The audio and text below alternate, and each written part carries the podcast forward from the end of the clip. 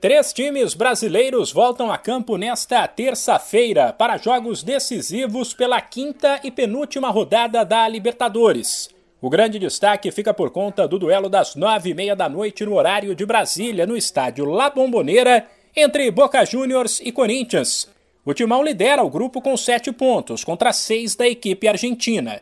Se vencer, o Corinthians estará classificado para o mata-mata mas se perder, poderá até cair para o terceiro lugar da chave e ir para a última rodada pressionado. No mesmo horário, o Flamengo recebe a Universidade Católica no Maracanã, numa situação bem mais confortável. Se empatar, ele já garante a vaga nas oitavas. Mas o rubro-negro tem chance de se classificar mesmo se perder, desde que também às nove e meia, o Tajeres, fora de casa, não vença o Sporting Cristal.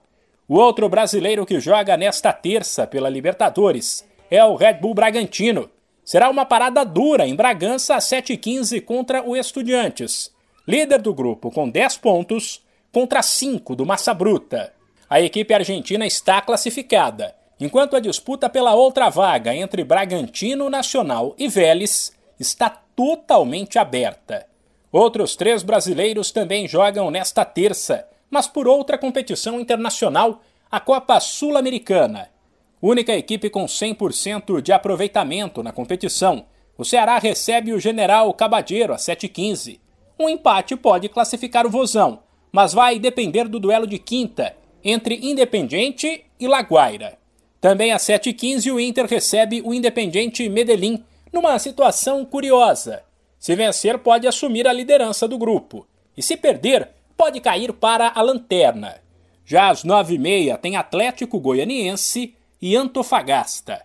O Dragão está firme na briga pela vaga no mata-mata, com os mesmos nove pontos da LDU, mas lidera o grupo pelos critérios de desempate.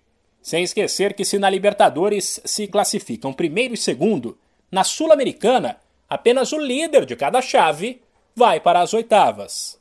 De São Paulo, Humberto Ferretti.